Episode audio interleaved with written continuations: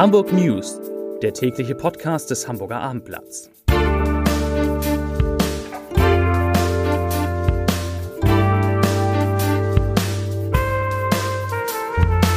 Herzlich willkommen. Mein Name ist Lars Heider und heute geht es im täglichen Podcast des Hamburger Abendblatts um ein doppeltes Comeback. Nämlich das der Kreuzfahrtschiffe und das der Stadtparkkonzerte. Das geht beides wieder los. Weitere Themen. Der Hamburger Stadtplanerbe Alexander Falk muss ins Gefängnis. Hamburg verliert immer mehr Straßenbäume und Sülz Bürgermeister erzählt, wie die Lage auf der Insel so nach zwei Wochen Corona-Sommerferien ist. Zunächst aber, wie immer, die Top 5, die fünf meistgelesenen Texte auf abendblatt.de. Auf Platz 5 Tune und Polzin, so soll der HSV seine Gegner austricksen. Platz 4 Corona im Norden, Wacken 2020 kracht im Internet und wie. Platz 3 Virologe kritisiert Lauterbach, Äußerung sehr gefährlich. Auf Platz 2 Alexander Falk zu viereinhalb Jahren Haft verurteilt, dazu gleich mehr. Und auf Platz 1 Lieferengpass. Diese Schilddrüsenmedikamente werden knapp. Das waren die Top 5. Na also, na also kann man sagen, im Stadtpark, im Hamburger Stadtpark wird es in diesem Sommer doch noch Konzerte geben. Natürlich pandemiegerecht, also in einem etwas kleineren Umfang, aber wer weiß, welcher Gewinn für den Besucher am Ende vielleicht damit verbunden sein könnte. So ein Konzert mit weniger Leuten neben sich, mit mehr Platz neben sich, ist, glaube ich, auch ganz schön. Der Hauptgewinn für alle Fans von Johannes Oerding, der steht jetzt schon fest. Denn es ist Johannes Oerding, der die verkürzte und ganz anders als ursprünglich geplante Saison auf der Freilichtbühne am Stadtpark eröffnen wird. Und zwar gleich an drei aufeinanderfolgenden Ab Abenden, nämlich am 20., am 21. und am 22. August. Dieser Dreierschlag ist bislang auch die einzige feste Terminierung, aber Veranstalter Carsten Janke, der ja die Stadtparkbühne traditionell bespielt, will bald über weitere Konzerte informieren. Also, es geht wieder los. Und was der Janke kann, das können die Anbieter von Kreuzfahrten erst recht, natürlich erst recht, denn auch die haben heute angekündigt, ihren Betrieb wieder aufzunehmen. Nehmen wir mal das Beispiel AIDA Cruises. Dort starten die ersten drei Schiffe im August. Los geht es mit der AIDA Perla am 5. August in Hamburg. Ja, wie geht eine Kreuzfahrt in Corona-Zeiten? Da haben wir natürlich nachgefragt. Sie geht ungefähr so. Die Zahl der Passagiere an Bord, die wird äh, zum Teil deutlich verringert und, das fand ich interessant, die Schiffe laufen auf ihren Reisen keine Häfen an. Es geht also im Fall der Aida Perla von Hamburg nach Hamburg und man ist die ganze Zeit auf See. Ich habe mir sagen lassen, dass das heißt, das sind sogenannte blaue Reisen. Jeder Passagier muss vor dem Reiseeintritt einen digitalen Gesundheitsfragebogen ausfüllen. Beim Betreten des Schiffes wird natürlich Fieber gemessen. In den Restaurants, Theatern etc.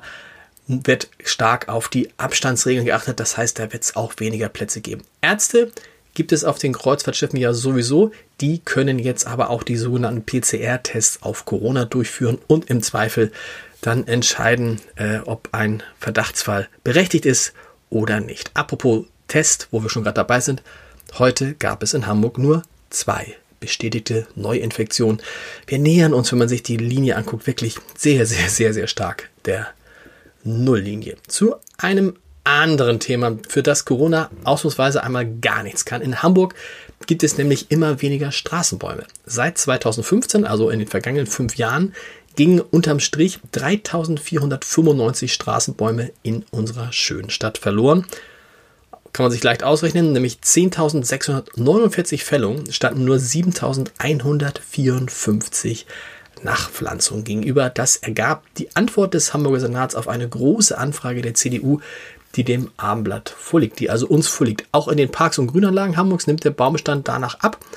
Der CDU-Abgeordnete Sandro Kappe, Kappe spricht von 6000 Parkbäumen, die in den vergangenen fünf Jahren nicht nachgepflanzt worden sein. Kappe fordert Nachtpflanzung im Verhältnis von 2 zu 1, also zwei neue Bäume für einen gefällten. Das hört sich eigentlich gut an.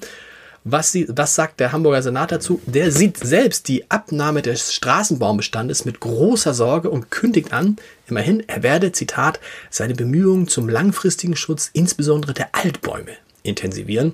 Versprochen wird, ein Straßenbauprogramm zur Finanzierung von Nachpflanzungen aufzulegen und äh, künftig soll den Bäumen bei der Umgestaltung des Straßenraums höhere Priorität eingeräumt werden. Ja, das klingt alles gut. Leider gibt es keine konkreten Angaben zurzeit und Finanzierungsrahmen für dieses Programm. Zu dem spektakulärsten Prozess des heutigen Tages. Der fand in Frankfurt, stand, Frankfurt statt, aber es stand ein Hamburger Unternehmer vor. Gericht, nämlich Alexander Falk. Und dieser Alexander Falk, der Stadtplanerbe, ist wegen der Anstiftung zu einem Schuss auf einen Wirtschaftsanwalt in Frankfurt zu vier Jahren Haft, zu vier Jahren und sechs Monaten Haft verurteilt worden. Die Staatsanwaltschaft hatte dem Erben des Stadtplanverlages die Anstiftung zu dem Schuss vorgeworfen, der den Juristen im Februar 2010 schwer am Oberschenkel verletzte. Der Anwalt, also das Opfer, bereitete zu der Zeit eine Millionenklage vor in einem Verfahren, in dem es um manipulierte Umsätze beim Verkauf eines Internetunternehmens ging, das Alexander Falk gehörte. Falk hat den Vorwurf mehrmals, mehr, mehrmals zurückgewiesen. Er hat nur eingeräumt, einen letztendlich erfolglosen Datendiebstahl bei dem Anwalt in Auftrag gegeben zu haben. Die Staatsanwaltschaft hatte ursprünglich sechs Jahre Haft gefordert. Die Verteidigung von Alexander Falk äh, natürlich auf Freispruch plädiert. Nun, wie gesagt, sind es vier Jahre und sechs Monate Haft geworden. Und der Prozess ist beendet. Beendet ist übrigens auch der Übernahmekampf um den Krankenhausbetreiber Rhön Klinikum. Das Hamburger Unternehmen Asklepios, das bisher schon Minderheitsaktionär bei Rhön war, hat einen Großteil der freien Aktien gekauft. Nach Abschluss der Transaktion hält Asklepios jetzt gemeinsam mit Rhön-Gründer Eugen Münch 92,58 Prozent der Anteile. Ja, zwei Wochen der Sommerferien sind schon rum heute. Wahnsinn. Und wir beim Abendblatt beginnen schon mal bei den Bürgermeistern der wichtigsten Urlaubsziele an Nord- und Ostsee zu fragen, wie denn die Lage angesichts der Corona-Pandemie ist. Los geht es heute mit Nikolas Hekel, das ist der Bürgermeister von Sylt. Und er sagt, ich zitiere, bei uns ist die Lage prima. Wir haben einen starken Sommer vor uns. Mit den Corona-Regeln kommen Gäste und Sylter gut zurecht. Es hat sich alles gut eingespielt. Die Stimmung ist entspannt, aber achtsam. Wir alle mussten und müssen uns umstellen. Aber das Leben muss auch in der Pandemie bei aller gebotenen Vorsicht weitergehen.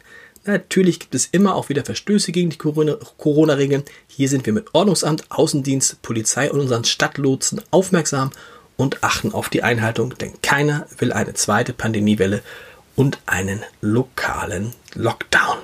Zitat Ende. Ja, schön. Also wie gesagt, mehr dazu, mehr zur Lage auf Sylt auf www.abendblatt.de. Zum Podcast-Tipp des Tages. Was sind wissenschaftliche Erkenntnisse wert? Wie kann es sein, dass sie sich wie in der Corona-Pandemie teilweise von einem Tag auf den anderen ändern? Und was kann man als Laie jetzt eigentlich glauben? Das sind die Fragen, die ich zusammen mit Professor Dr. Dieter Lenzen, dem Präsident der Universität Hamburg, in der zweiten Folge unseres gemeinsamen Podcasts Wie jetzt erörtere. Und äh, ja, Lenzen sagt, Zitat, bei Corona ist das ganz einfach zu erklären, weil es an die Wissenschaft die Erwartung gibt, dass sie schnelle Erkenntnisse über das Virus liefert, sind diese eben teilweise auch schnell wieder überholt. Ja, Zitat Ende, das sagt Lenzen und er sagt auch, das Wichtigste sei, dass ein Wissenschaftler seine Erkenntnisse zur Verfügung stelle, sich aber äh, angesichts seiner Studie niemals zu einer Empfehlung an die Politik hinreißen lasse. Zitiere den Kollegen Lenzen da nochmal. In dem Moment, in dem ein Virologe etwa sagt, dass die Schulen aus seiner Sicht wieder geöffnet werden dürfen, spricht er nicht mehr als Wissenschaftler, sondern als Politiker. Das darf nicht sein. Zitat Ende. Zum Schluss, was heißt zum Schluss? Kurz vor dem Leserbrief des Tages habe ich noch eine gute Nachricht für alle Leserinnen und Leser der digitalen Ausgabe des Hamburger Abendblatts. Denn die in der Papierzeitung täglich veröffentlichten Sudokus und Kreuzworträtsel des Hamburger Rätselmachers Stefan Heine können jetzt auch beim Lesen der Zeitung in der E-Paper-App auf dem Tablet oder auf dem Smartphone so über, sowie über den Webbrowser auf dem Computer gelöst werden und die digitale, die Digi, digitale, die digitale Ausgabe des Hamburger Abendblatts ist jetzt jeden Abend schon um 22 Uhr verfügbar, also ne, am Vorabend des Erscheins verfügbar. Wer das, äh, wer das haben will, ganz einfach auf dem Tablet oder auf dem Smartphone erscheint eine kleine Nachricht. Sobald die Ausgabe zum Herunterladen bereit ist, dann kann man sie runterladen und das Abendblatt schon lesen. Am, am Vorabend schon die Zeitung von morgen lesen. Mehr Infos dazu natürlich auf abendblatt.de. Und ganz zum Schluss, wie immer, der Leserbrief des Tages. Der kommt von Inga Ort und es geht um die Frage, ähm, was mit unserer Innenstadt wird und wie es da weitergeht und auch äh, ob die Maskenpflicht denn abgeschafft werden soll. Und Inga Ort schreibt dazu, ich zitiere, Ein Aspekt bei dieser Diskussion vermisse ich immer wieder. Warum sollten die Menschen einkaufen gehen, wenn sie nichts brauchen? Tausende von Feiern sind in den letzten Monaten allein in Hamburg und Umgebung ausgefallen. Konfirmationen, Hochzeiten, Taufen, Erstkommunion, Geburtstagsfeier und darüber hinaus viele Anlässe, die in normalen Zeiten den Konsum anregen. Urlaubsfahrten fallen aus, für die in der Regel neue Kleidung, Sportartikel, oftmals Reisegepäck gekauft werden.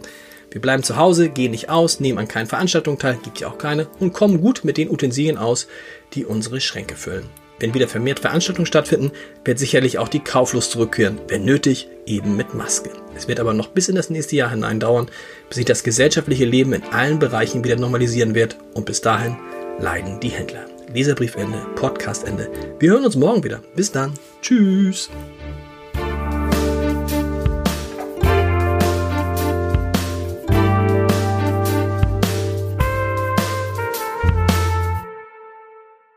Weitere Podcasts vom Hamburger Abendblatt finden Sie auf abendblatt.de slash podcast.